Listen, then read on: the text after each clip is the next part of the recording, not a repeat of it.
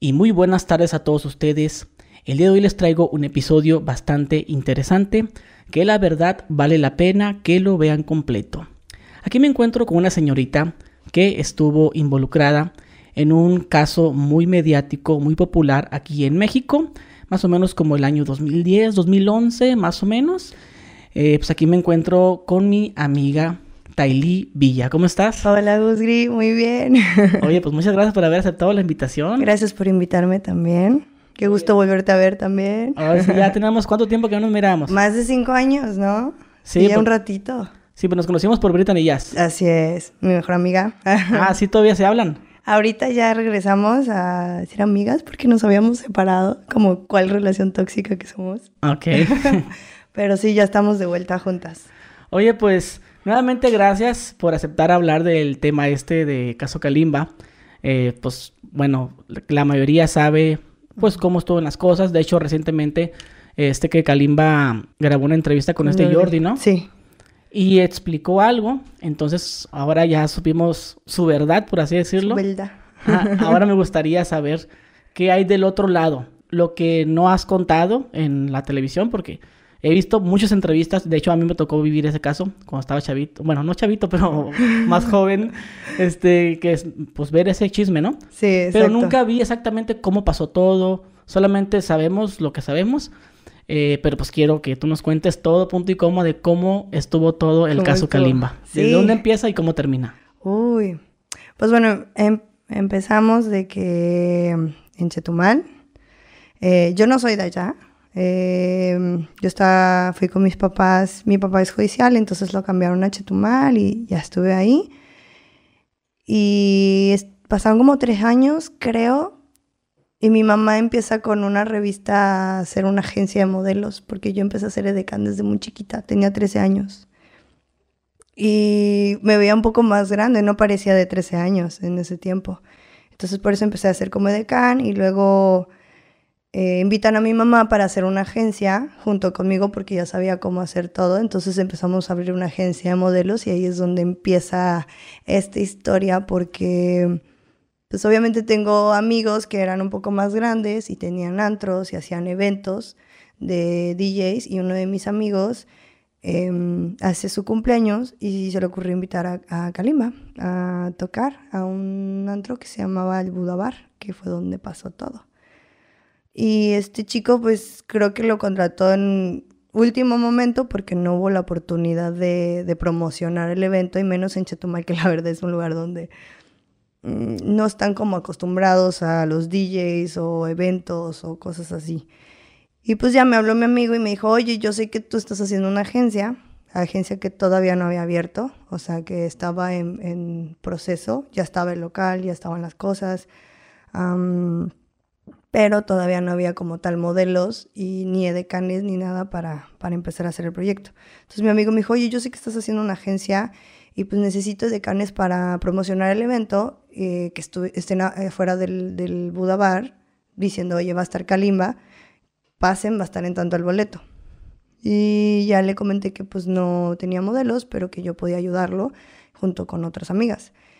Y empecé a buscar amigas para ver quién podía y ninguna podía porque era diciembre, entonces la mayoría se va de viaje y así. Y Diana, ahí es donde Diana entra. Em, yo estudiaba con ella en la misma escuela, no en la misma carrera. Yo llevaba contabilidad y ella otra carrera que no recuerdo. Y medio nos topábamos en la salida. Entonces ella se llevaba con otra amiga que sí estudiaba conmigo y a ella la había invitado a que sea de, de este evento y no podía porque es mucha parrita y sí se veía chiquita porque teníamos 16 años en realidad. Entonces, Dayana se apunta solita y dice, no, pues yo sí quiero y a mí me gusta Kalimba, entonces yo sí quiero, quiero ir. Y ya nada más fuimos nosotras dos, estuvimos, llegamos al lugar. Eh, mi amigo me dijo, no les voy a poder pagar, pero lo que sí puedo hacer es dejarlas pasar, porque son menores de edad, entonces de que pueden pasar, tomarse una foto con Kalimba y ya, ¿no? Y pues aceptamos. Y ya estuvimos ahí eh, avisándole a la gente que pasaran a ver a Kalimba y todo. Y llegó un punto en el que Diana estaba muy desesperada por ya llegar a Kalimba. Y cuando llegó Kalimba, que llegó en una camioneta, ella ya estaba de que es Kalimba, Kalimba, Kalimba y se veía mucho su emoción, pero así exagerado. Yo ubicaba a Kalimba, pero la verdad no era fan de él. O sea, nada más como que topaba una canción, las típicas de OV7 y una de mis canciones favoritas era de Mary D. No sé si ubicas a Mary D, que ahorita es como ya amiga hermosa. Y Kalimba tiene una canción con Mary D y por eso como que topaba un poquito más de él, pero no era como... Y Diana sí, Diana sí estaba muy emocionada por verlo. Y ya, bueno, llega Kalimba, se mete, empieza a tocar en Buda y Diana empieza a hablar con mi amigo y empezó, empezó a, como a presionarlo para ya que nosotras entráramos, ya no estuviéramos afuera promocionando, sino que entráramos al antro y ya dejar como de trabajar según, y ella quería estar ahí. Entonces estuve insiste, insiste hasta que logró como, yo perdón, logró meterse al antro. Y ahí fue el... Es que esta parte es, es muy interesante porque todo lo sacaron de contexto los medios. O sea, ese día hubieron medios en, en, el, en el antro y sacaron unas fotos que hasta la fecha neta son memes de Facebook bien cañones, o sea, que la, la generación de ahorita no saben qué significa eso y salen nuestras fotos horribles. Pero en realidad no, no fue así como, como pasó, o sea, de que el fotógrafo casi nos dijo, acérquense a Kalimba para tomar la foto y pues obviamente eh, nos acercamos de más a él, pero no estábamos tan cerca de él como lo muestran en las fotos de los periódicos. Entonces ese día sí estuvimos en el escenario con él, pero él sí estaba de que, oye, es que son tornamesas, entonces son discos de acetato, entonces de que si, si te mueves la aguja brinca, entonces no podíamos estar tan cerca y yo no quería estar ahí arriba bailando para él como si fuera Coco Dancer, no sé. Pero Kalimba fue como tipo como DJ. Ok, no fue a cantar. No, no fue a cantar. Y esta vez fue como DJ. Em, estuvimos ahí. Luego yo me bajaba cada ratito y Dayana se quedaba. Y llegué a, o sea, a ubicar que Dayana se acercaba demasiado a Kalimba y lo abrazaba y así. Entonces llegó un punto en el que obviamente nunca les, mencionamos ni a Kalimba ni a su equipo, porque fue con sus managers, fue con su manager, que en ese tiempo era su amigo, eh, y otros chicos que eran los hermanos y su mejor amiga. Y ellos no tenían, o sea, si estamos en un antro, obviamente piensas que eres mayor de edad. Entonces nunca les, les decimos a estos güeyes que nosotros éramos menores de 16 años. Pero bueno, eh, cuando estábamos ahí arriba con, con él en las tornas y yo bajaba, Diana se acercaba demasiado y ahí fue cuando empezó la primera vez que nos dieron alcohol. Y yo no, yo no tomaba. O sea, tenía 16 años, mi mamá nunca me dejaba salir, o sea, no era de ir a los antros, ni, ni beber con mis amigos escondidas, nada, porque en realidad mi mamá nunca me dejó ser. Entonces llegaron con un, unos shots de algo que era súper dulce y ahí empezamos a tomar y yo creo que con dos, tres shots yo ya estaba pues un poco tomada. Entonces nada más recuerdo estar como bajándome mucho y a Diana sí la recuerdo que ya había tomado, como que ella sí se pedía whisky con coca o algo así, porque sí estaba tomando desde hace rato en el antro y ya estaba como muy tomada y de verdad lo abrazaba demasiado y le empezaba a dar besos en el cuello y así. Y luego Kalimba me dio su celular para que le pasara mi número desde que estábamos en el antro y uno de sus amigos del equipo me empezó a molestar y él me defendía demasiado, entonces quitaba a Dayana y me, o sea, de que ya me, en vez de, antes nos corría, pero ahora ya que me empezaban a molestar, ya Kalima me tenía como al lado de él, pero ya no hay salida del, de la cabina, solamente había salida de aquí, del escenario. Entonces ya estaba yo como de este lado, ya él me protegía de sus amigos. ¿En qué aspecto te refieres a molestar? Pues molestar, o sea, de que te intentan ligar y así tú les dices que no y, y así, pero no y estaba defendiendo que ahí déjenla. Sí, de que, uy, no, no, no, la molesten, o sea, si no quiere bailar contigo, pues no quiere bailar. Entonces Kalima era de que, güey, ya, si quieres quédate aquí y aquí no hay problema. Y ya.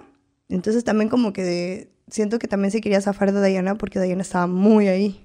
Entonces Diana como que me empujaba y se le acercaba y le daba besos. Esto, o sea, fue una situación muy extraña y que eso también lo mencioné mucho en, en medios. O sea, em, después de eso tengo como semi recuerdos. Y me acuerdo que ya de esas veces que te vas al baño y ya con la luz y los espejos dices, no, esto sí ya, ya no, no, es, no es normal. O sea, ya me sentía tomada Recuerdo salir del baño y que algo pasó, como que cerrar, no sé si el antro así fue de ya vamos a cerrar o pasó algo, pero Kalimba así de que ya nos vamos. Y nos fuimos y cuando ya me estaba acercando al, al escenario, el, el, último que se baja es Kalima y me toma de la mano y subimos a una camioneta con todos. Y entre esos estaba Diana también. Y mi amigo que nos invitó, que también tenía contacto con mi mamá, porque pues soy menor de edad, mi mamá dijo, mira, sí tienes hasta las 2, 3 de la mañana para regresar. Y así.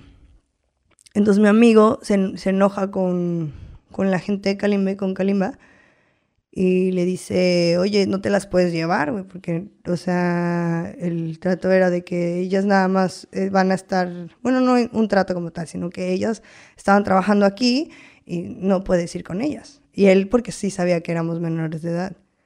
Y hubo como un pleito donde Kalimba se bajó y todos de, agarraron a Kalimba como para que no se, no se fuera más grande, ¿no? El, el problema. Y pues la verdad nos valió. a mí no me importó lo que dijera mi mamá ni nada y pues sí nos fuimos. Y no estaba tan consciente también, ¿no? Sabes de que cuando ya vas es el after, ¿no?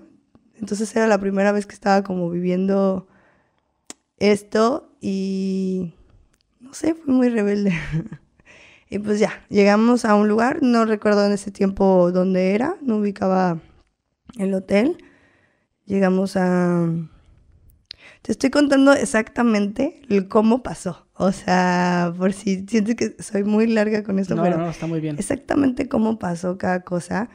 Y te cuento esto para después contarte la versión que dieron en medios y la versión que dio ella, para que veas por qué no cuadraba muchas cosas, ¿no? Y esto es lo que yo viví eh, como yo lo vi, tal cual.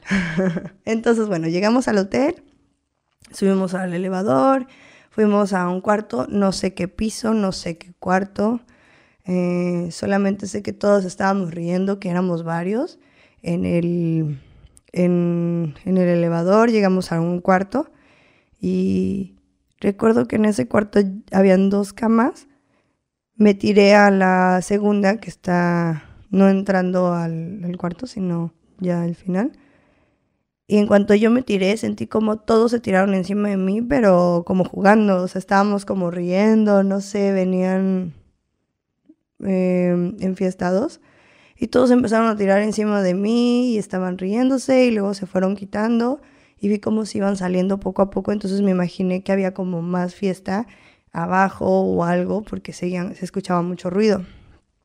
Y recuerdo como la, de las últimas que se, se iban a ir del cuarto era Diana y Kalimba la corrió. Así que tú sí vete.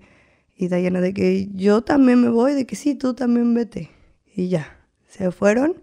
Y pues nada más quedamos en el cuarto Kalimba y yo. Y eso eran como... Todavía era de... Era, estaba oscuro, posiblemente eran como las 5 de la mañana. De que de esas de que apenas va a amanecer.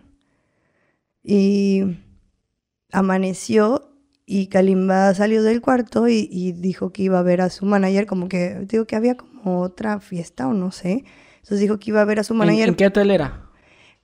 Ahorita sé que es el Marlon, pero en ese o sea, cuando pasó eso no sabía. Ahí era el after en el, hotel Marlon. Donde él se estaba quedando. Que es lo que se menciona, ¿no? Que me llevó al hotel, me llevó a su cuarto y me encerró. Sí, Donde la chava esta, Dayana, cuenta, ¿no? Exacto. Y, fuimos, y fuimos al hotel porque Kalimba fue con una de sus mejores amigas y cumplía años. Entonces ellos planeaban como que empezar el, el evento, pues empezar a festejar y todo, y ya después en el hotel continuar, porque eran varios. O sea, estaba esta morra, estaba el manager, el hermano, o sea, sí eran varios.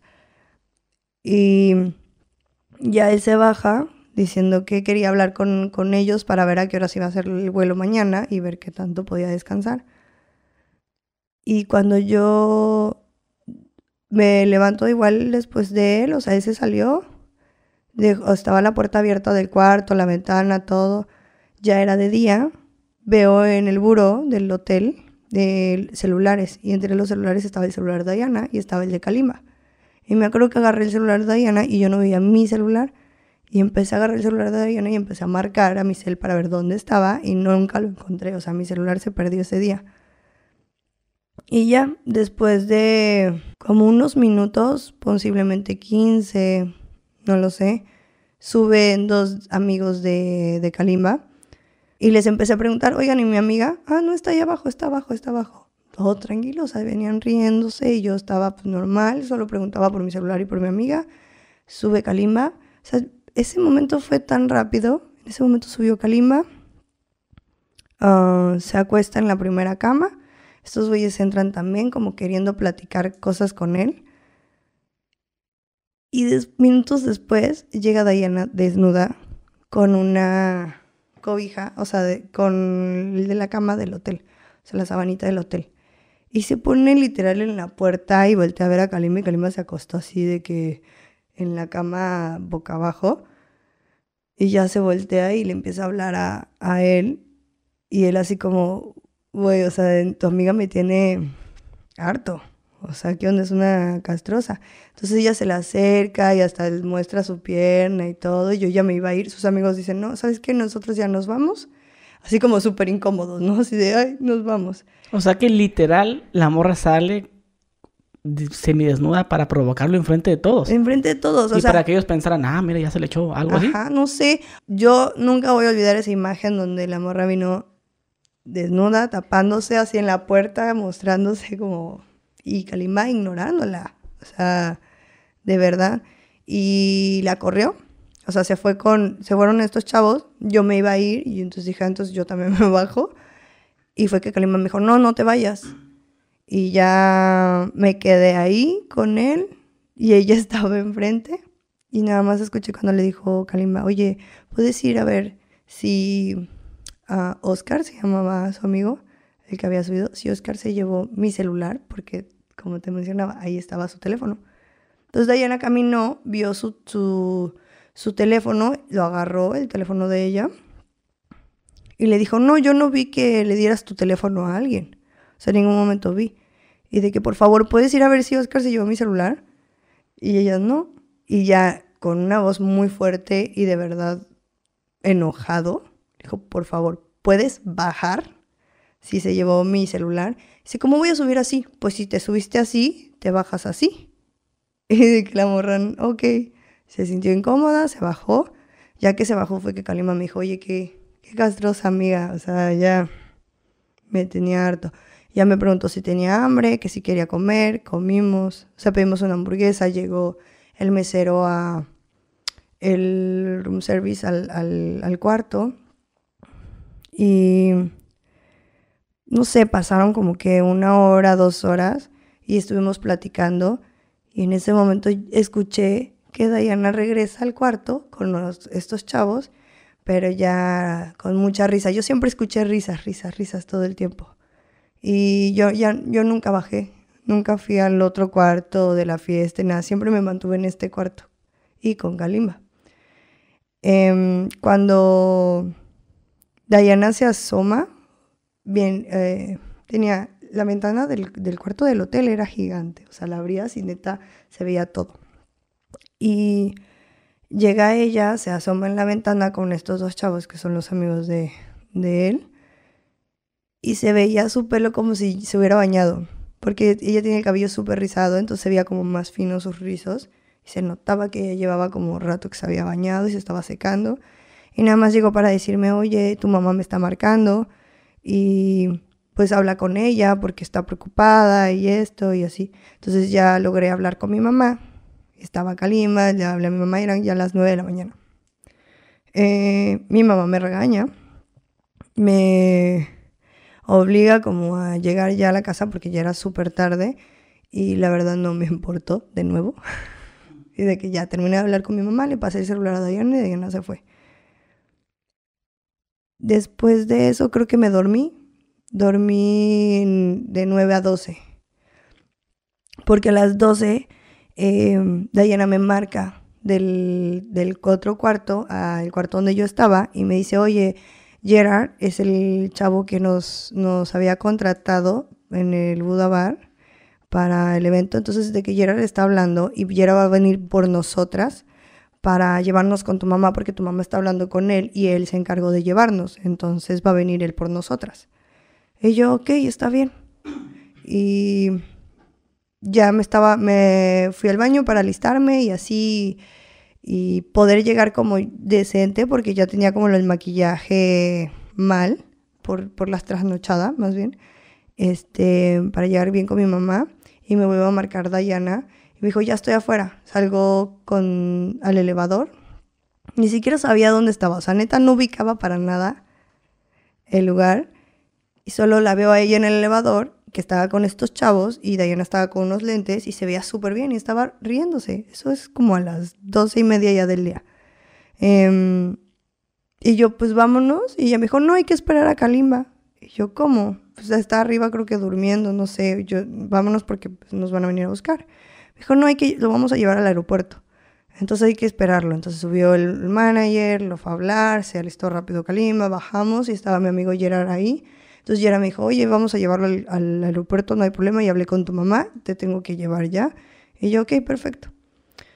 Y, y ya fuimos, nos subimos al, al coche, Kalima se subió adelante, Diana y yo nos subimos atrás. Y ahí fue donde eh, Diana estaba súper bien. O sea, cuando estábamos atrás del, carro, Kalima estaba buscando su, creo que un iPod o algo así. No sé si lo, si lo encontró o no, pero tiene que ver también con lo que viene de la historia. Antes de que Kalimba se subiera al coche y mi amigo también, Diana me dijo, no me cuidé. Y yo, ¿cómo que no te cuidaste? ¿De qué hablas? O sea que, güey, es que no sé, no me cuidé. No me protegí con, con, con ellos. Así de que, ah, ok. O sea que, ok, güey. Con los amigos. Solo me dijo, no me cuido. Así no me dijo, no me cuide. Ajá. Porque en ese momento luego eh, subió Kalimba al coche y mi amigo, entonces ya no hablamos de más y yo nada más me quedé así, ok. Así que, bueno. Y ya, eh, pues todo el camino estuvimos bien, todos estuvimos platicando, risas, esto, normal. Y cuando llegamos al, al aeropuerto, Diana se baja enseguida a despedirlo. Y solo escuché cuando le dijo, oye, cuando estés eh, desocupado, márcame, háblame o escríbeme. Y Kalimba, ah, ok, y las, la saluda así. Y yo me bajé normal y lo saludé y también me despedí de él y ya, y se fue. Ya llegamos a mi casa y pues súper pleitos en mi casa porque Diana casi se agarra golpes con mi mamá. O sea, de que la morranta era, es dura de, de, carácter. Y se le puso muy alto por tú de mi mamá, porque mi mamá le dijo, Tylee nunca había hecho estas cosas, nunca se había salido de la casa, nunca había tomado, nunca había no llegar, no llegar, todas esas cosas. Entonces Diana como que se le puso muy alto por tú. Eh, estaba muy bien, estaba una amiga en la casa también que la estaba esperando porque resulta que Diana se había escapado de, con sus tíos, porque ya no vivía con su mamá, su mamá es de la Ciudad de México, ella vivía con sus tíos y se escapó y mintió de dónde iba a ir. Nunca dijo que iba a ser pues de decano, que iba a estar en un antro o cosas así. Y pues se desapareció y empezaron a hacer como llamadas de la policía buscándola y todo. Y mi mamá ya estaba desesperada. Entonces mi amiga estaba ahí esperándola a ver en qué momento llegaba y cuando se iban a agarrar a golpes, mi mamá y ella, mi amiga se las lleva.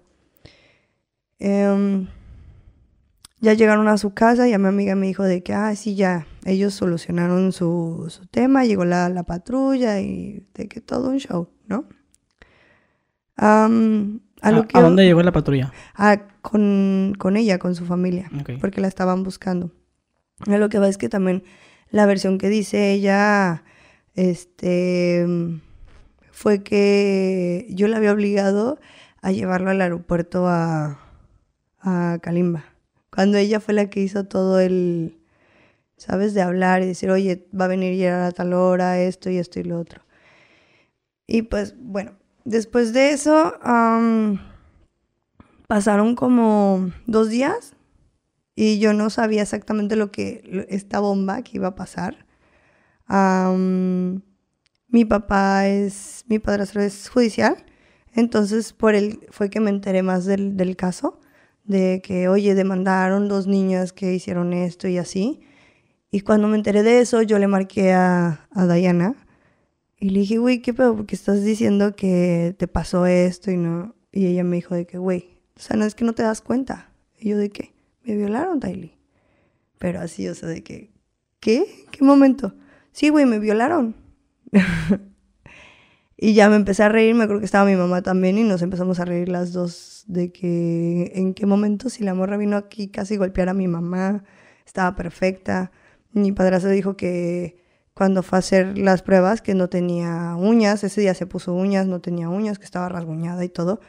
Cuando yo la vi, bañada, llegó a la casa, llegó con uñas, o sea, se fue normal. O sea, la blusa era de esto y no se veía algún rasguño o algo. Entonces, este, eso estuvo muy raro. Em, creo que ese mismo día llegó el novio de ella y llegó golpeado, así como rasguñado de la cara. Y nada más me dijo de que, oye, necesito que me digas la verdad, ¿qué pasó? Y yo, ¿de, de qué? ¿De este tema? Me dijo, sí, ¿qué pasó? Yo, nada, tal cual como te estoy contando a le conté a él, mira, pasó esto y esto. Ok, y se fue. Y conclusión, él era, es, es era celoso, o sea, yo estudié con él la primaria y también medio salí con él y le molestaba que fuera decán. O sea, le molestaba. Yo tuve muy pocos eventos de decán con Coca-Cola y esas cosas. y. Y él no le gustaba y, me hacía como hasta me quería escupir, o sea, de que estaba en el salón, eh, son es de dos pisos, y me decía, si te vas, te escupo. O, me hacía mucho, me, me, me atacaba demasiado. Entonces ahora era novio de ella y resulta que ella se va con Kalimba, ese decán, empieza como que desaparece de su casa y este güey la estaba esperando y es demasiado agresivo. Entonces se supone que le dijo de que, ah, sí, ¿dónde estás? Y ella como que su opción fue de, ¿qué hago? ¿No? Entonces me, me, violaron, no sé, me hicieron esto. Y que obviamente él le ha de haber dicho, um, pues demándalo. Como ya habían quedado con sus tíos, pues su tío, a ver, sí, sí es cierto, vamos a demandarlo.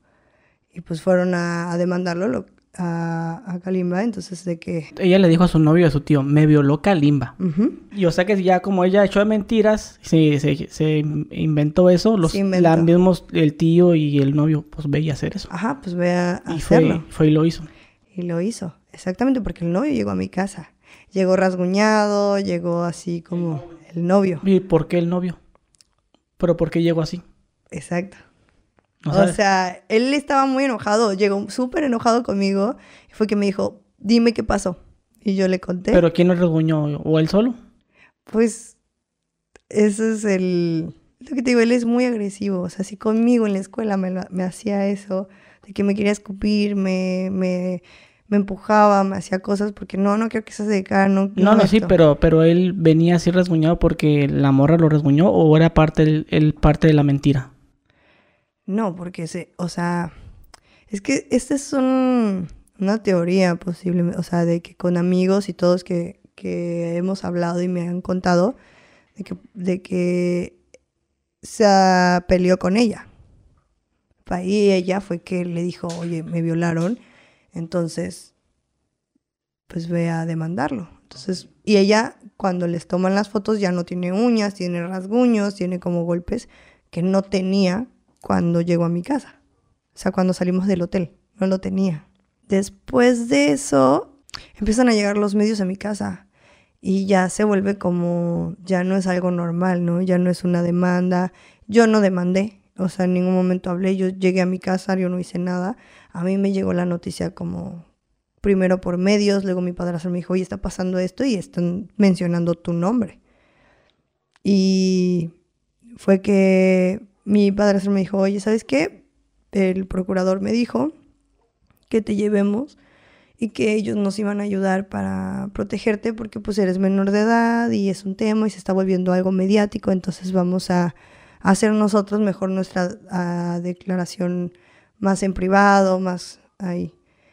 Y pues sí, fui con el procurador, llego a su oficina con mis papás y me dice, a ver, ¿qué pasó? Y como tal te, he contado, le cuento las cosas, em, termino de contarle y él me dice, no, esto no pasó. Y yo, ¿cómo? No. Y me saca la declaración de Diana y me dijo, esto es lo que pasó. Y yo, ¿qué? Y mi mamá también, todos así, a ver qué está pasando. Y mi padrastro sí se sacó de donde le dijo, a ver, o sea, tú dijiste que le ibas a apoyar. ¿qué es esto? Dice, no, es que mira, esto es lo que pasó y esto es lo que tienes que decir. Y si no, pues tienes una agencia de modelos donde Diana presentó tu tarjeta, está tu nombre, está la de tu mamá, y obviamente esto es trata de blancas. Y como tú eres menor de edad, pues te vas al tutelar de menores, tu mamá se va a la cárcel por responsable, tu papá lo corro y también se va a la cárcel, y tu hermanito al DIF. Es decir, que, ¿qué? Y ya me dije, bueno, pues tú me dices y si quieres vamos a hacer otra vez esta declaración, pero ahora ya con unas personas que, te hacen, me bajaron para, para hacer esa declaración y me trataron como un delincuente. O sea, neta, se supone que ni siquiera me citaron para hacer eso, ni siquiera como testigo, nada. O sea, yo llegué, le estaba contando a la chica la versión y ella me decía, pero ¿qué hotel es? No sé, ¿cómo no vas a saber qué hotel era? ¿Qué alcohol estabas tomando? No sé, ¿cómo no? O sea, o sea me gritaban. Y luego se acercó el psicólogo. O sea, habían, muchas personas en la oficina y el procurador también viéndome. Y siento que, pues no sé mucho de cosas de policías y así, pero sé que si estás dando una declaración, pues eres tú y la persona y estás, no están todos ahí. Y el señor dice, sí, es que hay que, el procurador me decía, pero es que los tienes que demandar, acúsalos a todos, son una bola de violadores todos y los vamos a meter a la cárcel. Y yo sé, ¿qué? O sea, y hay que hacerte unas pruebas ahorita, de que querían hasta tomarme fotos ginecológicamente y todo para exponerlas o no sé qué querían. Y yo lloraba, o sea, de que a mí no me pasó nada, yo no, no estoy demandando, me siento bien. Pasé con el psicólogo, el psicólogo fue el único que me, que me apoyó, porque él cuando hablé con él me dijo, oye, es, es muy diferente lo que tú me estás contando a lo que Diana también transmite, entonces tú no te preocupes, todo va a salir bien, o sea, tú te ves calmada, te ves bien, y ya. Y me empecé a poner muy nerviosa por lo de las fotos que querían hacer, y me hicieron también antidoping y todo eso, entonces me dejé que, que, me hicieran todo, y te digo que querían tomar como las fotos como para exponer de que algo malo porque Diana había, había comentado de que según esto me habían violado todos. Pero ¿cómo serían esas fotos? De mi parte. o sea, te toman fotos. O sea, si hay una agresión ahí, o sea, para llevar el expediente, sí te toman fotos. Mm, y no tomaron fotos, porque no había nada. Ni en el antidoping, ni en esto. O sea, de que ya se quedaron calladitos así de, ay, ¿sabes? Y estuve horas ahí en la Procuraduría y el procurador llegó a un punto en el que yo empecé a llorar demasiado y, el procurador me alejó de mis papás para llevarme a una esquina y ahí fue donde sentí acoso del procurador. O sea, el procurador se me acercó mucho a mí y me decía no llores y súper, o, sea, feo. Tanto que el psicólogo se acercó y como que sí me quitó de, de con él. Y pues hablé con mi mamá y el procurador estaba ahí como abrazándome mucho, de que yo te voy a apoyar, yo esto, y qué horrible.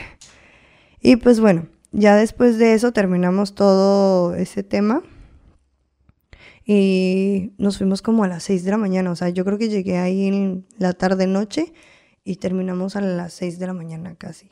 Entonces llegamos a mi casa y al día siguiente llegó una persona de la Procuraduría diciendo, ay, es que faltó algo, puedes firmar esta declaración. Entonces, pues me agarraron en mi casa y yo firmé sin saber que podría pasar algo si no lees las cosas, ¿no? Y al día sí, ese día, ese día que firmé, em, sale un periódico donde ya no es una, ahora son dos las que demandan, cuando yo nunca fui a demandar. Entonces ahí fue donde vimos que esto ya no era normal y mi mamá tomó la decisión de huir, o sea, de vámonos, esto no está bien. Entonces ya todo está en medios, ya fuimos a declarar y nos están atacando, o sea, nos están amenazando. Hablamos con Kalimba también, porque tenía contacto con él. Y de hecho yo le dije, oye, ¿sabes qué está pasando esto? Y te están demandando de violación. Y están esos mensajes de que lo fuimos con la notaría y todo para, para exponerlos, que son los que sacó Kalimba en los medios, donde yo le mando esos mensajes a él. Y ya fue que empezamos a tener comunicación ya por llamada y él me decía, tú tranquila, no pasa nada, y no pasó nada. Entonces, esto no se va a hacer grande porque pues no pasó nada. Pero lo que no contábamos era que el procurador se estaba metiendo en este caso.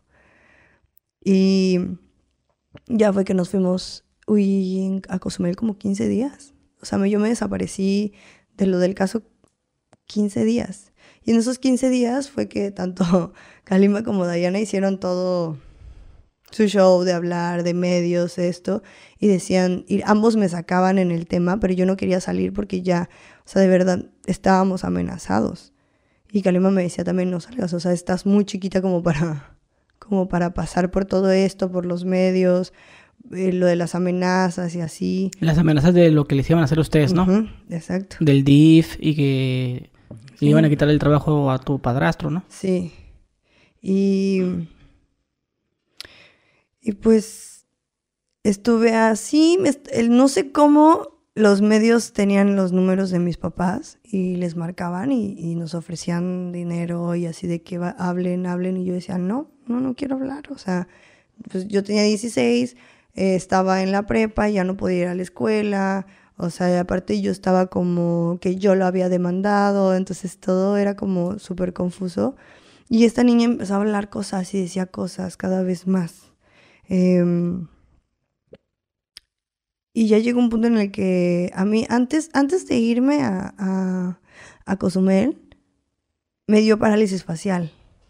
O sea, de tanto nervio y estrés de lo que estaba pasando, me sentía mal por, por Kalima también, ¿sabes? Porque decía, como una persona que, que viene a dar un show eh, que yo vi no hizo lo que están diciendo, esté pasando por esta situación, como me amenazan a mí de estar en el tutelar, de que mi hermano se vaya al live, o sea, todas esas cosas me estaba matando y de que posiblemente no iba a regresar a la escuela o no iba a ser una niña normal porque pues ya sabes cómo te juzga la gente y, más en un lugar tan pequeño que es como el pueblo chico infierno grande, ¿no? Entonces sí estaba como muy preocupada y me empezó a dar una parálisis facial y fue que mi mamá dijo, no, sí, ya hay que irnos. Y nos fuimos. Y estuve encerrada y está, está bien cañón como prendías la tele y todo era eso, eso, eso. Entonces no descansabas. Entonces yo ya no podía dormir, lloraba todos los días porque pensaba, ¿y si sí se lo hicieron? Y cerraba mis ojos y trataba de recordar, a ver, ¿qué pasó? ¿Qué, qué no vi? Porque también, o sea, si le hicieron algo a mi amiga, yo la voy a apoyar, ¿sabes? O sea, también no voy a proteger a alguien porque sea famoso o lo que sea, no. O sea, pero nunca vi algo, algo malo, nunca vi que, que de verdad la atacaran, ella en todo momento, o sea, como te conté en la historia, o sea, la vi desde el antro eh, en la mañana que fue por su celular. Su celular tenía crédito, su celular este, tenía pila, o sea, ella pudo, si le pasa algo, llama a alguien, ¿no? Hablo con mi mamá. ¿Por qué no le dijo a mi mamá, oiga señora, está pasando esto, ayúdeme, vengan, por favor, o no sé, sabe que mi papá es policía, ¿por qué no? O sea, no creo que estos niños te, o sea, te, te, amenacen tanto como porque tengas miedo de, y quedarte callada ahí hasta las 12 y llevarlo al, al, al aeropuerto. Entonces, pues sí, estaba ahí, se me fue la onda. yo... no sé que estabas así con el parálisis facial, estresada por todo lo que mirabas. Sí, y ya llegó un punto en el que dije ¿sabes qué? Creo que como ella ya, ya hablaba mucho, hablaba tantas cosas que decía, uy, qué poco con esta morra. O sea, neta estaba diciendo Porque decía que cada vez le inventaba más cosas, ¿no? más cosas. O sea, cada vez era como. Yo. No puede ser. O sea, ella no sé si está confiada, como yo me desaparecí ya tanto tiempo, que yo no voy a hablar. O sea, no habían testigos. Si la un- el único te- testigo que existía era yo, y yo ya estaba desaparecida. Pero hubo un room service, ¿sabes? Hubo recepcionistas, hubieron personas del, del estacionamiento, o sea, el lugar estaba, estaba lleno. Y cuando hicieron las declaraciones y todo eso, ya no existían esas personas, ¿sabes? O sea, de que solamente era yo la que tenía pues, lo que había visto todo. Y por eso siento que hablaban mucho, mucho, mucho. Y ya fue que le dije a mi mamá, ¿sabes que El primer medio que te hable, no me importa, dile que sí. Y es más, quiero mostrar mi cara, porque siento que solo así me van a, o sea, es una forma de protegerme, de protegernos, porque si nos exponemos, eh, puedo decir, oye, si me pasa algo, ya saben, ¿no? Ya está expuesto. Entonces, pues en ese momento el, el primer medio que habló fue con los primeros que fui, que fue con Rocío Sánchez. Y, y ya um, llegué con ellos y ya fue que empecé a hablar sobre mi caso y fue que las cosas, en cuanto yo salí al, al medio, que fue primero fue Ventaneando, ese día tumbaron el canal de TV Azteca en, en Chetumal. Y a mi padrastro le dijeron algo y le hablaron a mi mamá. Y mi mamá le dijo, ya, regrésate. O sea, no puedes estar ahí. Te tienes que regresar ya porque no sabes el problema en el que nos estamos metiendo. Porque iba a hablar. Y pues me quedé callada con lo de este tema. De, de lo que nos habían amenazado y así. Para evitar problemas. Y pues conté el caso como tal. O sea, de lo que viví. Lo que yo vi. Y... Y ya empecé a salir en medios, entonces como que esas cosas hicieron como una ayuda porque cambiaron al juez, entonces todo ya fue como más, más legal, ¿no? O sea, ya no pudieron meter mano, yo fui el único testigo, o sea, de verdad no habían otros testigos, cuando sí habían. Y, y pues ya, no sé si tienes una duda. Ah, Ok, háblanos ahorita sobre lo que dices de las entrevistas. ujú. Supe por ahí que les ofrecían dinero. Sí. ¿Cuándo te llevan a pagar por entrevista? Am, hubo unas que fueron 300 mil pesos. En Cosas de la Vida. Ajá. ¿Sí? sí, Un programa Sí. que tiene presupuesto en aquel entonces. exacto. Igual las revistas eran de 50 mil, 60 mil. La verdad es que yo no pedí, yo no pedía dinero. O sea, en realidad te lo ofrecían. Entonces, pues ya viendo, o sea, las cosas, la, la- la situación, lo ves como, oye, yo estoy perdiendo. Y tú vas a ganar porque yo hablé eh, así, pues no. O sea, de que yo estaba perdiendo en la escuela, esto y esto. Entonces, pues no les dije que no. O sea, de que sí está ¿Cómo bien. cuántas entrevistas hiciste? Muchas. Sí. O sea que se agarraste buen barro de eso. Sí, claro. Sí.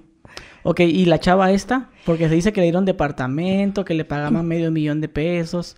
No. ¿Tú, tú qué sabías? ¿Qué sabías de eso tú? No, para nada, al contrario. O sea, yo sé, yo sé la historia un poco de ella, no sé qué tan real sea, pero quien era su manager en ese tiempo ahora es uno de mis super amigos. Entonces, pues obviamente él como que me, me contó algunas cosas. Y entre esos, pues era que ella no podía cobrar. O sea, si ella llegaba a un lugar y cobraba, pues el medio te va a decir, ah, o sea, entonces no es real. No es como te voy a creer en tu caso si me estás cobrando cuando tú nada más te quieres exponerlo para protegerte, ¿no? Entonces, según esto, ya no logró sacar ni de nadie eh, eh, dinero y por eso está en Playboy. Como Playboy fue la única forma de, de, de ganar algo. Y después empezaron los tables, porque sí sabes que hizo tables, ¿no? No, no sabía Ay, eso. no manches. Ok, pero ok, como ella no logra conseguir dinero, pero supe que sí le dieron un departamento, no, no le dieron nada. ¿no? No, no. Se lo prestaron. Se lo prestaron. Igual a mí me prestaron. El la misma persona que te digo que fue lo de Playboy, ah, me buscó a mí para también salir en Playboy y también me prestaron un departamento y así. ¿Cuándo te ofrecen a ti? A mí es que por eso rechacé esta revista, porque la verdad sí se pasaron. O sea, si por estar una hora de entrevista me pagan 300 mil pesos, ellos querían una revista por 300 mil pesos. Y sí les dije que no. Encuerada. Sí, encuerada, recién cumpliendo 18 años. O sea, primero que, querían que saliera en Open, eh, como en traje de baño, y después eh, desnuda en la revista por 300 mil, cumpliendo 18. Entonces yo les dije, uy, es que sí es poquito. O sea, yo vivía y yo quería una camioneta de 600 mil pesos y yo no me alcanza, ¿sabes? Entonces me dijeron, bueno, está bien, ¿qué te parece si hacemos dos portadas? Y ya tiene 600 mil, o sea, dos de 300. Pero podemos hacerla con Diana. Y yo, ah, de que súper no. O sea, las Entonces, dos. Sí, o sea, me ofrecieron hacer otra, una revista, o sea, dos, Imagínate dos. un encabezado. Las chicas del caso Kalimba. así. Uy, qué horror, o sea, es lo más horrible del mundo. Yo sí les dije, ¿sabes qué? Mm, Bye, no. ¿Y, y a ella cuánto le pagaron? Como 300 mil pesos. O sea, fue lo único que agarró de ahí. Sí, y los tables. Y quería hacer su carrera de cantante, ¿no? Tengo entendido. Sí, yo también tengo entendido eso, de que lo poquito que vi, que de hecho en sus, sí hacía sus shows, en los tables cantaba reggaetón. Ok, pero ¿por qué se cizañaron tanto con Kalimba? ¿Por qué hacerlo tan así de que, ok, bueno, el papá ya fue, el tío, no sé qué era, el tío y el novio fueron a demandar? Ok, como cualquier caso, ¿no? Pero ¿por qué hacerlo tan mediático? ¿Por qué eh, censurar cosas, amenazarte y todo eso? O sea, ¿cuál es el, el fin de chingar a Kalimba? Pues no tanto de, de la persona, ¿no? De, de, de querer, o sea, a Kalimba, sino lo que estaba representando en ese momento, que el procurador quería ser como presidente municipal, creo que de Bacalar o algo así. Entonces, este señor había dejado libre ya a varias personas como Ana Bárbara o algo así, no sé, co- cositas que pasaron eh, en Quintana Roo que los dejó como ir. Entonces lo tenían como, ah, el defensor de los famosos. Entonces, como que yo creo que Kalima no lo ubicaba o pues, no era su amigo ni nada. Entonces, como que vio la oportunidad de mm, menores de edad, violación, famoso, necesito este poder, no sé. Y yo creo que de ahí se agarraron. O sea, eso es lo que, lo que pues escucha hablar en ese momento. Y lo que posiblemente pasó, aparte de que hay un tema ahí, o sea, que hubo una investigación que hicimos con, con cosas de la vida, porque hicimos varios programas y ellos hicieron, hubo un programa donde me encararon con, con Diana. O sea, a mí no El, me- de- el del polígrafo. Ah, no, ese es otro. Hubo otro programa donde yo fui a, a mi casting del CEA, o el CEFAT, el CEFAT, perdón. Ay, El CEFAT, fui a hacer mi casting del CEFAT, pero antes me mandaron un mensaje y me dijeron, oye, que Rocío te quiere saludar, puedes pasar primero al, al foro, y ya pasé al foro. Y cuando estaba entrando al foro, me empezaron a poner los micrófonos. Y mi mamá, ¿por qué le estás poniendo micrófonos? Como si fuera a salir en vivo. Y, y estábamos ya pasando a camerinos y vimos el, el foro y estaba Dayana. Entonces, de que fue todo un show ese, ese programa. De que mi mamá no quería, mi mamá tiró los micrófonos, le dijo cómo pueden estar haciendo esto, este, cómo las van a... O sea, si ellas tienen choques, o sea, que pensaban que iba a ser como... O sea, Dayana aquí sentada, abren el, el esto y yo voy a salir normal. No, o sea, que sí iba a salir súper agresiva con ella y a decirle, a ver, di la verdad, di la verdad. Para que salieran como este Laura, Laura Exacto, Bozzo de que la- agarrándose, eso querían hacer su show Y que así. pase ella. Y no, entonces mi mamá primero hizo todo un show y nos tuvieron que encerrar literal en camerinos con guardias para no salir así de que, porque ya estábamos de agresivas de que, güey, ¿qué hace esta morra acá? O sea, no. Y mi mamá no va a salir, no va a salir. Y ya fue que dije, está bien, voy a salir. Y Dayana seguía fría. Es increíble si ves esa entrevista como, sí, güey, me violaron. Sí, así pasó. Y tú sabes. Y ahí fue donde se me salió un poquito lo del procurador. Que le dije, güey, tú sabes que hay gente que te está protegiendo. Entonces, como era muy chiquita, también no sabía hablar muchísimo y estaba muy nerviosa porque también estaba muy alterada. Y empecé a decir varias cosas. Y Diana fue la que entregó la tarjeta de la agencia que yo tenía, que se le entregó al procurador diciendo que de ahí la había contratado. Y que yo, según su mamá, ese día dijo de que, güey, tú, tú, en- tú enganchas a niñas, o sea, de que tú vendes a tus amigas. ¿qué. Tenía 16 años, ¿cómo va a vender a mis amigas? Solo porque estábamos intentando mi mamá y yo hacer una agencia. Entonces la señora empezó como a atacarnos y yo le empecé a decir a la señora, pues, su hija se dedica a otra cosa. O sea, la morra se dedicaba a hacer otras cosas porque ella le mentía a su tía para llegar a mi casa porque a mí no me dejaban salir. Entonces ella le decía a su tía que hacía tareas en mi casa, la dejaban en mi casa, mi mamá veía que la dejaban y al ratito venía una camioneta negra, así súper divina, y se la llevaba y regresaba ella con dinero. Entonces la, la morra hacía otras cosas. Entonces la mamá empezó a decir, bueno, si tanto investigan a mi hija, ¿por qué no investigan a Taili? Y fue que Rocío dice, ah, ok, sí, la voy a investigar.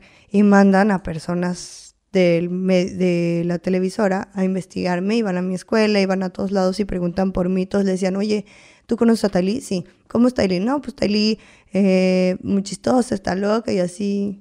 ¿Y crees que haga algo malo? No, pero Dayana sí, Dayana fumaba esto, Dayana se metía a esto, Dayana estaba peda todo el tiempo. Ay, Dayana eh, con todos los chavitos, o sea, siempre era como como, o, sea, en vez de ser una investigación para mí, era una investigación de ella. Se involucraba a ella, pues. Ajá, solita.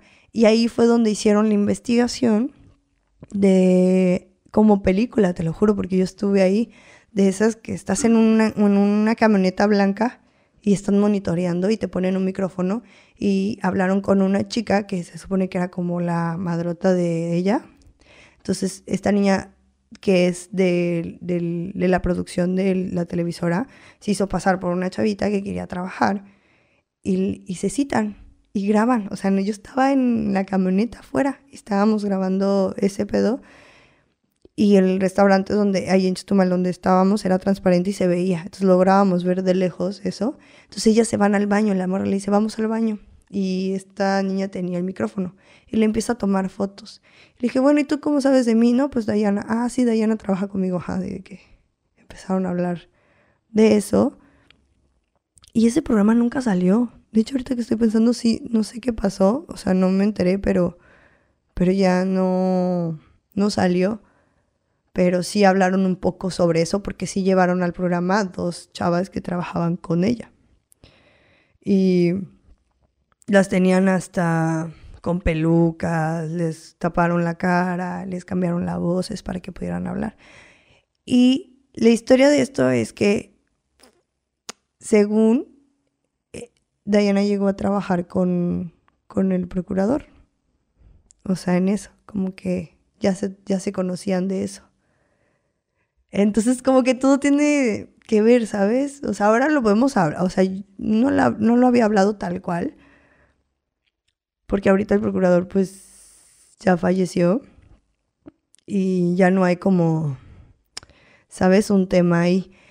Pero sí, como que todo tiene que ver, o sea, y te digo, no es que quisieran exactamente joder a este niño por quién es, sino porque estuvo en el momento equivocado, en el lugar equivocado. O sea, le tocó una muy mala suerte con estas personas malas, porque de alguna forma esta niña también fue fría, pero también fue una combinación de que ella también quiso zafarse del problema con su novio y con su mamá o su tía, no sé qué. Sí. Y también en parte, como yo lo entiendo, pues que se castró de que no le hizo caso a Kalimba. También, sí. O sea, y, y, tal vez te agarró una tirria a ti, porque a lo mejor él, él era más atento contigo. Y Por alguna cuestión, ¿verdad? De que le caíste bien o X, no sé. Exacto. Sí, sí se veía. O sea, sí era como muy ¿Ustedes tuvieron problemas antes por algunos chicos? Por el, con el chavo que estaba ella. Con el novio que dices tú que anduvo contigo también. Aparte de eso. No, nada. De hecho, de hecho, yo ni siquiera fui mala con ella, ¿sabes? Es como, ok, está bien, quédatelo. Y yo me seguía llevando con los dos. O sea, ni siquiera le, o sea, ni siquiera lo vi como un tema de, te odio porque estás ahora con él, ¿no? Es como, ah, pues sean mis compas, los dos no hay pedo. Ahorita que mencionaste de que la chava esta hacía table, miré en un video, porque sabía que íbamos a grabar, ¿no? Me puse ahí, ¿no? A ver entrevistas, donde una persona decía, no, yo me la eché en un... Me, le pagué una feria. Y por eso, ahorita que mencionaste lo de la camioneta y eso, me acordé de eso, pues, de que Tal vez también anduvo dando servicios. Sí, sí, es, que te digo que sí, porque hasta hicieron una investigación como, como tal, o sea, de película. hay, hay testigos de chavas que sí trabajaron con ella y fueron y todo. ¿Y, entonces... y lo del table cuánto le pagaban, no sabes? Sí, ah, yo. Sí, ¿Por qué sé todo? Ah. No, pues tú que eres amiga del manager, ¿no? Que sí, la movía para los tables. Sí, no, sí estaba como en 30, casi su show. Su presentación. Sí, de hecho, de hecho, ¿qué crees? Hay un video en YouTube, te lo pueden buscar, está, está muy divertido. Ah, sale ella, su show es así de que canta eh, su reggaetón. Em, después de cantar, empieza a hacer chistes malos sobre Kalimba, de que, a ver, un hombre de verdad, no como, como ese, o como, creo que menciona su nombre en algún punto en el video sale este, hace como concursos del que la chupe más rápido se lleva una tanga mía. Y así horrible, o sea, simulacro de, de sexo oral así entre mujeres, o sea, súper, súper raro. O sea, neta se dedicó al table bien pasado. De bailar privados y todo eso. Sí, a mí me mandaron ese video, entonces lo vi y dije, no, no, no, no. ¿Y cuánto habrá cobrado por un paliacate? Ay, yo no, no sé. Ah, No, pero, o sea, bueno, entonces que en esas cosas yo creo que puedes cobrar lo que quieras. Entonces yo creo que sí le fue muy bien, porque, pues mi amigo, el que era su manager, sí me dijo de que, ah, no, pues ya, que sí tiene su camioneta y esto, y se casó. O sea, ya dejó eso y según esto me enteré que se casó, que ya tiene hijos, no sé cuántos hijos. Vive en esa. ¿no? No tengo ni idea de dónde viva. En los comentarios estuve viendo, decían, ay, vive ahí por mi casa en ese balcoyo. Sí, no, no, no sé dónde vive. Mm, Lo único que sé es lo que, pues, puedes ver en medios, o sea, que a mí me llega, o sea, obviamente cosas de ella o de Kalimba siempre me van a llegar. ¿Y la chava hasta la fecha sigue sosteniendo lo que digo? ¿O ya Sí. se ya ha dicho, no, la verdad? no, sí, después de que, chavita"? después de, no me acuerdo en qué año fue que ella seguía insistiendo. No, de hecho, las entrevistas que hicimos. La, la última de lo de Jordi, que, que hice varias entrevistas. O sea, cuando salió, ¿viste la entrevista de Jordi? Ajá. Ok, Kalimba dijo todo lo su verdad, ¿no? Después de eso, ¿los medios se interesaron en ustedes otra vez? Otra a, vez. A reabrir eso. reabrimos, el- sí, se, re- o se volvió a hacer. Yo hice entrevistas y ella contestó algunas de esas entrevistas. Y entre esas dijo que, que pues ella estaba segura y todavía firme de que le había pasado eso. Y de que ella pues podía apelar y todo eso. Pero en sí, ella, ¿qué era lo que decía?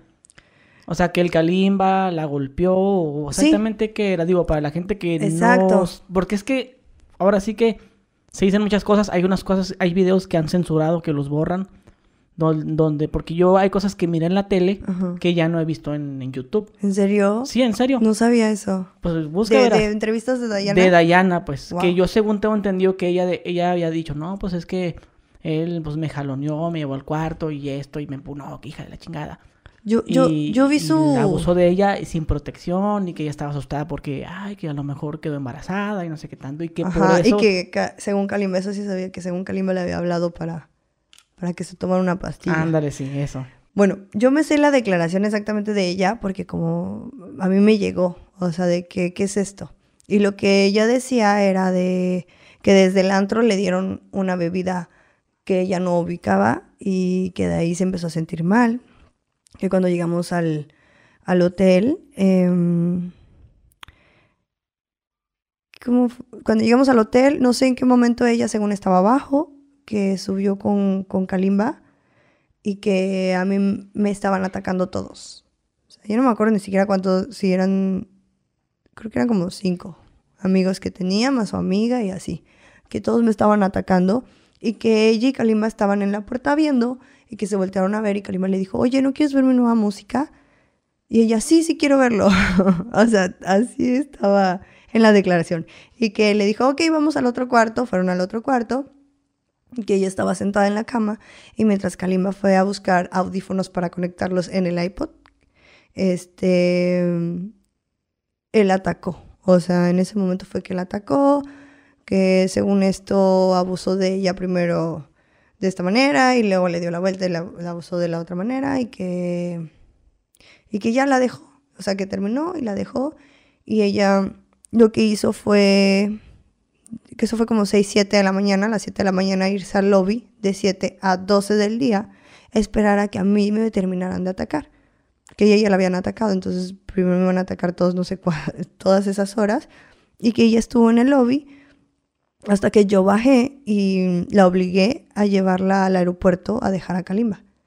Y que ella nunca habló con él, ni a, ni, ni a saludarlo, ni nada. Y ya después de eso, ya que la llevamos a su casa. Esa es su versión. Es ilógico, o sea, ¿sabes? No, no, no cuadra. Porque, o sea, si tú vas a Mar al Hotel Marlon, neta, el lobby estaba demasiado abierto y hay un, hay, todavía hay supers afuera, si hay gente, hay forma de que te salgas y, y rápido encuentres un policía. ¿Sabes por qué te quedarías tantas horas en un lobby después de haber sido atacada? Por que 10 minutos de, de, que y, y, dejar que tu amiga la están atacando un buen de, de personas y tener tu celular en la mano y no hablar y decirle a su mamá, oye, ¿sabes qué está pasando esto? O sea, no se me hizo nada lógico. O sea, por eso no le creía. Cuando yo vi la declaración decía, es que no te puedo creer porque todo lo que estás diciendo del principio al fin es mentira. Entonces, si te hubiera pasado algo, ¿por qué no cuentas la historia como es? ¿No? Por eso no. Aparte porque ella nunca estuvo con él. O sea, el único momento que pudieron haber estado solos, neta, fue como 10 minutos y las demás personas estaban en el otro cuarto. Entonces, ¿dónde estaban ellos? Si solamente habían dos cuartos. Entonces, de que no, no, me pasaba en la mente. Yo la vi bañada, la vi por horas, o sea, se reían, yo escuchaba las risas. O sea, se estaban riendo, se escuchaba fiesta, todo. O sea, de verdad que no. Ahorita que me mencionas lo del procurador y esta Dayana, Dices tú que ellos a lo mejor ya tienen algo que ver. ¿A qué te refieres con eso? Como que Como que la contrataba. O sea, sí, exacto. Porque a mí, a mí me... O sea que era ella escort. Exacto. Ajá. Y eh, obviamente los que eran... Pero tú sabías que era escort porque lo deducías por todo lo que mirabas ¿eh? y la camioneta o ella te lo contó, no, pues yo me dedico a esto. No, nunca me, nunca me contó. Lo único que me dijo es que ella era de Can y que le pagaban tres mil pesos por hora que hasta yo le hablaba con mi mamá y le decía, oye, ¿de Can de dónde? Porque, o sea, mi mamá me acompañaba a veces cuando ella era de Can y todo, me pagaban 500 pesos por hora. Y a ella 3 mil pesos. Pero porque hacía otra cosita. Sí, aparte a mí, a mí me regalaba bolsas y cosas, me llevaba a la plaza y así era como... O sea que le gustaba mucho el bar a ella. Sí. Y tenía.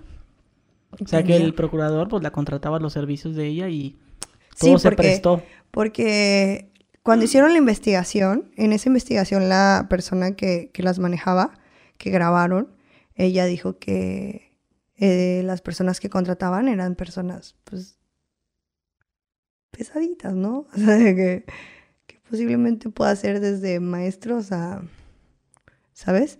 Entonces, el procurador estaba muy como con ella y luego cuando a mí me acosó, porque el procurador sí fue muy de tocarme, o sea, de acercarse mucho, y eso es parte de acercarla mucho a mí y secarme la lágrima y, o sea, ser muy, se sentía. Entonces... le, gustaban chavitas, pues, a él. Sí, o sea, de que... y se proyectó en Kalimba, no, pues a ti te gustan las chavitas, o sea... Ah, sí, no, se, proyectó, pues, digo, para si enseñarse tanto con él, no, tú, tú, tú fuiste, pues, pues porque él lo hacía. Sí, exacto. No, y también por por zafársela de al fin voy a meter a un famoso a la cárcel, que no ubico. O sea, eso es lo que, la verdad sí quería, sigo la persona equivocada. Entonces todo lo que dijo Kalimba en entrevista con Jordi, o sea, todo está como tal. Exacto. así fue. Pues así fue. Ok, te pregunté lo de si lo que dijo en la entrevista era verdad todo, porque tengo entendido, no sé dónde escuché, pero que él iba a sacar un libro o algo así, ¿no? Sí, Digo, digo, para sacar un libro supongo que ha de tener otras cosas más detalladas que contar, ¿no? Para sacar un libro. Pues tal vez... Em, ¿Tú nos pensó en sacar uno? Sí, sí, sí, sí, sí, empecé a escribir uno donde pues cuento más a detalle tal cual, ¿no? Pero también, él, pues cada quien tiene su, su punto de vista, ¿no? Cómo lo vivió. Entonces, pues yo de este lado, como te, te contaba, pues lo que yo vi, ¿sabes? Este, en Kalimba de haber visto el momento en el que bajó, ¿no? Son como historias diferentes em, que de alguna forma tienen que encuadrar con, los dos libros. Entonces sí, yo estoy en proceso de... ya llevo un rato haciendo ese libro, pero no sé todavía qué hacer. ¿En serio? ¿Y para cuándo sale? Porque sí estará muy interesante, yo sí lo quiero leer, la verdad. sí, es que está más, más a detalle, lo quiero llevar más como a una historia. O una serie, algo. Una serie, exacto. Estuviera mejor una serie acá, sí, imagínate. una serie. Porque tengo entendido que querían sacar como un capítulo de La Rosa de Guadalupe, me parece. ¿Ya está? ¿Sí? ¿No lo has visto? Ah, de hecho, lo hace Sendejas. ¿Conoces a Sam- Samadhi Sendejas? Sí. Ella hace mi papel.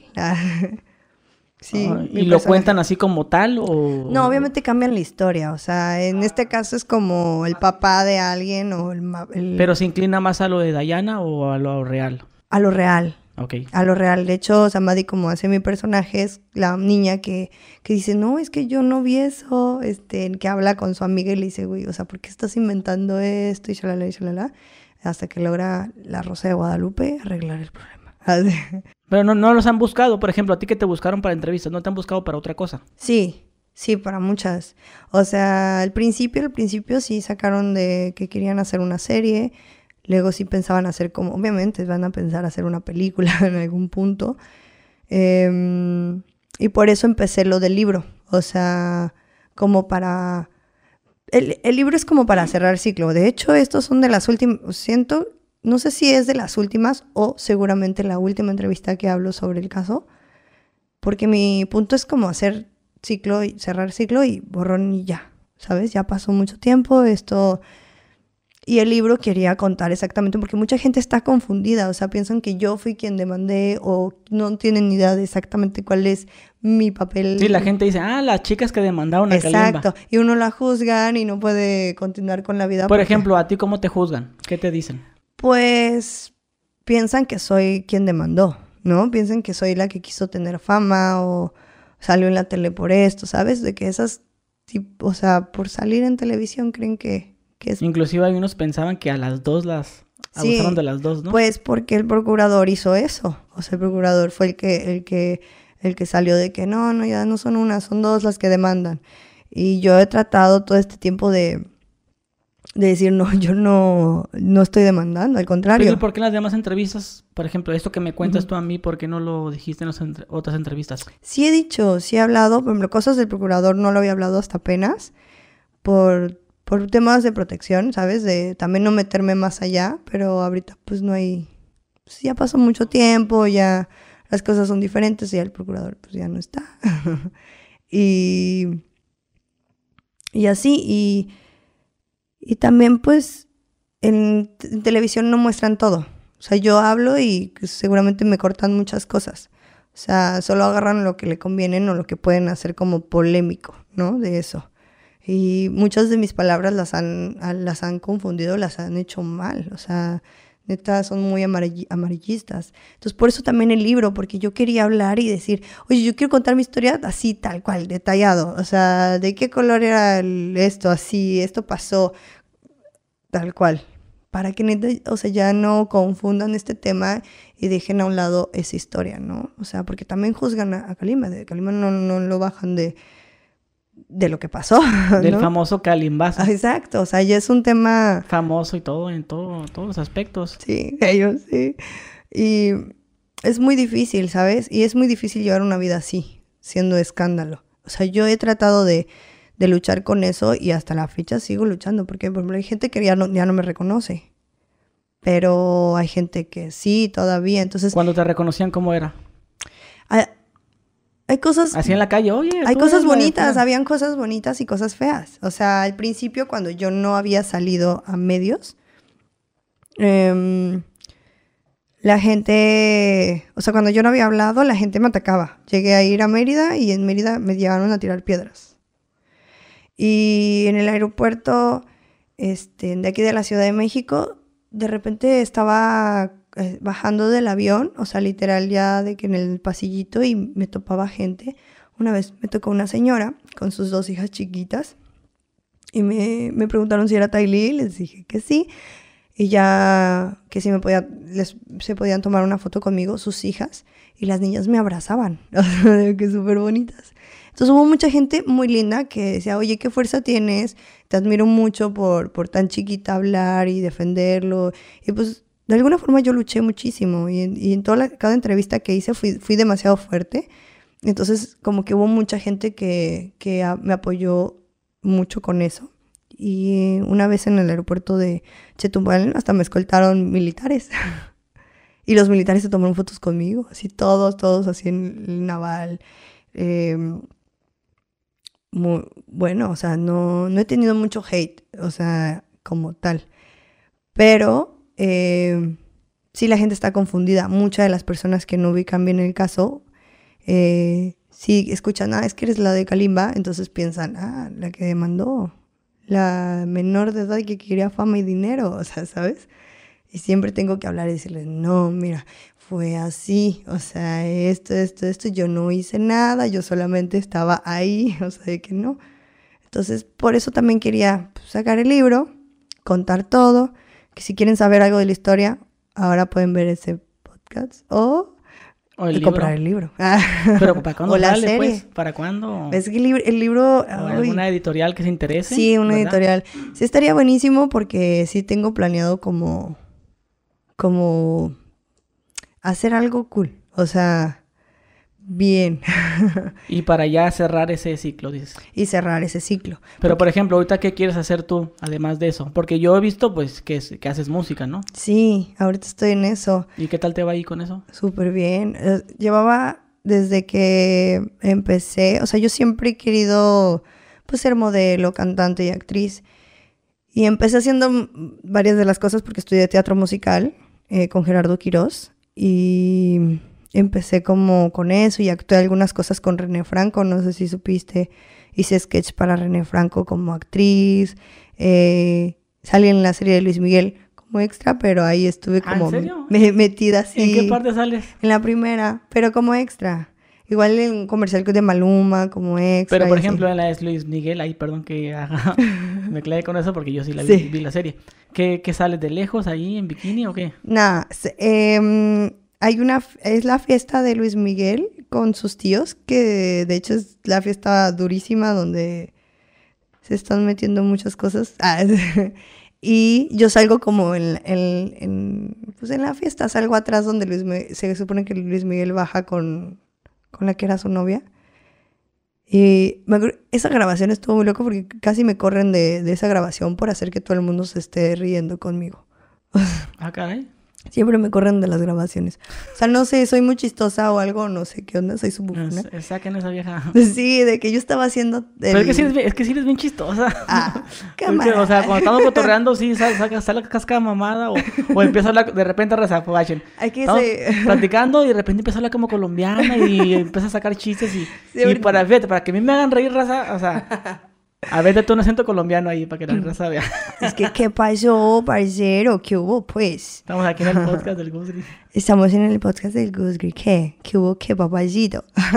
Y- no, pues sí. Sí, sí me sé varios acentitos, ¿no? Oye, ¿por qué no te dedicas mejor a la comedia? Digo, Es puedes que no- figurar mejor ahí que en la No, música. Me da... me Digo, da- no, no lo tomas a mal, pero, o sea, para mí sí tienes talento en la actuación y en, en la comedia. Pero no sé, en la música, pues he escuchado algunas rolas, pero siento yo que te puede pegar más el. Es que no, es que, es que no, no soy tan buena, ¿sabes? O sea, creo que las cosas me salen como más... Cuando estoy en confianza con la gente, es cuando más soy chistosa. O sea, sí, todos mis amigos dicen, sí, eres como la mamada, o sea, de que... Pero en realidad no podría pararme y hacer un guion y, y sí, stand-up, porque no, no, no me considero buena en eso. Yo soy naturalmente eh, así. un stand-up de, de este de Caso Kalimba. Ay, no, por favor. Ay, no. Esto en algún momento se tiene que acabar, por favor. O sea, sí te molesta que te persiga eso. Sí, claro. O sea, es algo que sí quiero terminarlo. O sea, quiero que lo olvidemos. Digo que esas son como del... Yo creo que es de las últimas entrevistas que hago de esto. Porque ya, ya estoy grandecita, ¿no? Ya, ya. Ya. ¿Qué edad tienes? ya. 27. 27 años. Sí, sí, ya pasaron 11 años, ya. Ya es momento.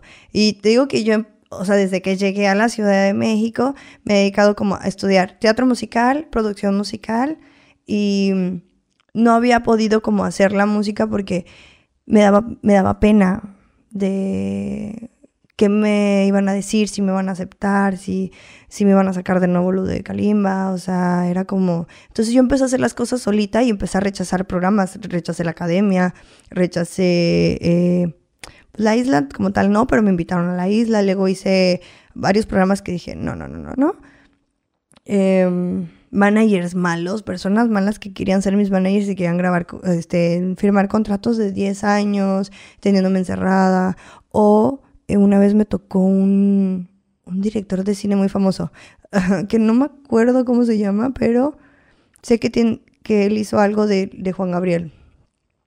Eh, él me, me, dijo que estaba haciendo un canal eh, que era para el hombre, como enfocado para el hombre, pero como de, de, fútbol. O sea, es un canal que tiene música, fútbol y cosas, pero todo para el hombre.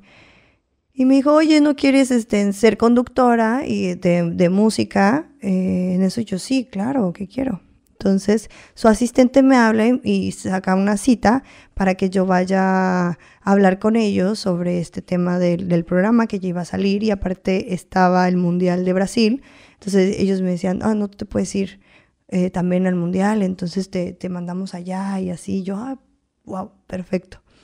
Y cuando llegó a la entrevista, era en un restaurante y solamente era ese señor. Y ya normal, que ok, lo estaba escuchando y hablaba con él. Pues yo también tardé mucho en empezar a tomar. O sea, hasta la fecha, siempre digo eso a mis amigos, de que creo que no tomo, pero sí de que me cuesta mucho el alcohol, no me gusta el sabor. Entonces, y antes menos, o sea, ahorita ya es como dices, bueno. Pero antes así, nada, nada, y me acuerdo que me pedí como un, me dijo este señor, pídete un licor de algo, si no te gusta el alcohol y quieres algo dulce, y ya me pedí un licor de, de limón o de melón, y con lo poquito que tomé recordó ya, ya sentirme como, como pues borrachita o no sé, me sentí como muy diferente. Y este señor empezó a hablar y me dijo, oye, vamos a empezar, ya habíamos cuadrado, así de que, ay, sí, platicamos bien. Ya me dijo, tales días vamos a empezar, ¿qué te parece? ¿Quieres algunas operaciones? Podemos hacer operaciones, porque todas las chaves que también están allá, si quieren algo, lo podemos hacer. Y entonces le dije que sí, y ya al final me dijo, pero ¿lo hacemos público? O sea, de que con la gente del equipo o privado. Y yo, ¿qué? Pues lo nuestro. Yo, ¿qué nuestro?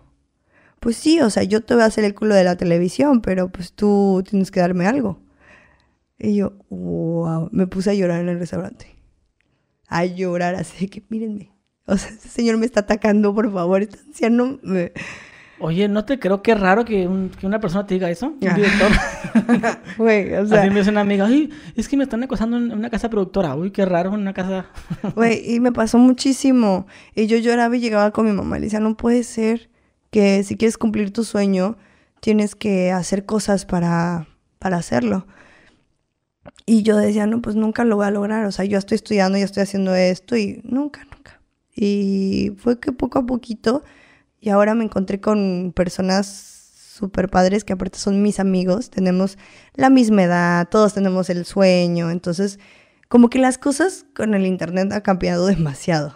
O sea, antes dependías mucho de las casas productoras, de las televisoras, de los productores estos, ¿no? Y ellos pues podían hacer contigo lo que quieras si querías llegar a algo o grabar algo, lo que sea. Pero como que últimamente, esos últimos años, que el Internet ha sido más fuerte, es que pues uno ya tiene más poder y más valor, ¿no? Entonces mis amigos, ahorita estoy haciendo música, que somos varios crew, o sea, de que está la Yumare, está True Record, está Ramen Gang, o sea, que son como pequeños sellos de música de, de, de chavos y chavas que, en su casa tienen un estudio y crean música y todos son productores, cantantes, videastras y así. Y, y empecé con ellos y me apoyaron así de que, ay, vamos a hacer música. Pues empezamos a hacer feats y ahorita pues ya, ya llevo varios feats con ellos que no he sacado todavía porque ahorita ando en ese proceso que quiero hacer un buen proyecto. Entonces como que sí le quiero invertir bien, entonces estoy como viendo qué onda para invertirle y ya mi música ya le he pagado yo. O sea, ya no he dejado de que favores, ya he empezado como, pues, Tu estudio, tu ajá, exacto, yo pago esto y así. Y también yo estoy haciendo un sello, se llama La Pin House, y mi sello es de mujeres. Y ahorita ya empecé y hago, pues, hacemos música, este, fotos. am, ¿En dónde lo tienes el sello ese? el sello ahorita está en... Bueno, apenas estoy subiendo como que hicimos un Instagram y ahí he estado subiendo todo el contenido. Si la gente se... Bueno, voy a dejar tu Instagram en la descripción. Si la gente se va a tu Instagram, Ahí en sale- tu biografía va a aparecer el... Sale la Pin House, de hecho sale todo lo que he hecho, que pues también tengo una agencia de marketing, entonces sale la agencia de marketing, hago fotos, en la Pin House, eh, O sea que si las chavas quieren algo, ahí, o que sea, te contacten. exacto. Tú no les vas a pedir nada. No, yo no. De Pues la neta, pues yo te deseo lo mejor, la neta, en, en tu carrera. Yo Ay, sé- que te va a ir pro y de hecho la gente, pues ya que aprovechando que ella se abrió con nosotros, porque ella dijo, y que, ¿sabes qué?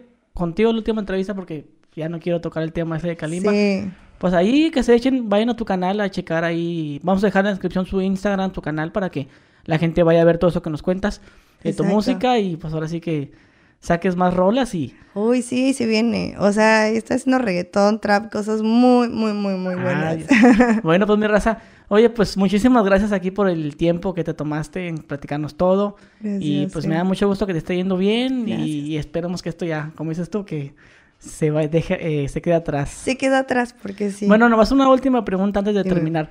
Este, con este Kalimba, ¿tú no tienes contacto ya? Sí, todavía. Así de compas, así. Sí, somos amigos desde, desde esa vez. De hecho, hace poco trabajé con él en Siete. Estuve llevando las redes de Siete y ahí estuvimos trabajando juntos. Bueno, pues mi raza, pues ahí la tuvieron. Nuestra amiga Taili Villa. Vayan a sus redes sociales a seguirla. Y bueno, mi raza, si quieren más podcasts así, suscríbanse, dejen su like. Recuerden en Spotify, pues danos like ahí para me posicionen acá chido. Nice. Y nos vemos. Adiós.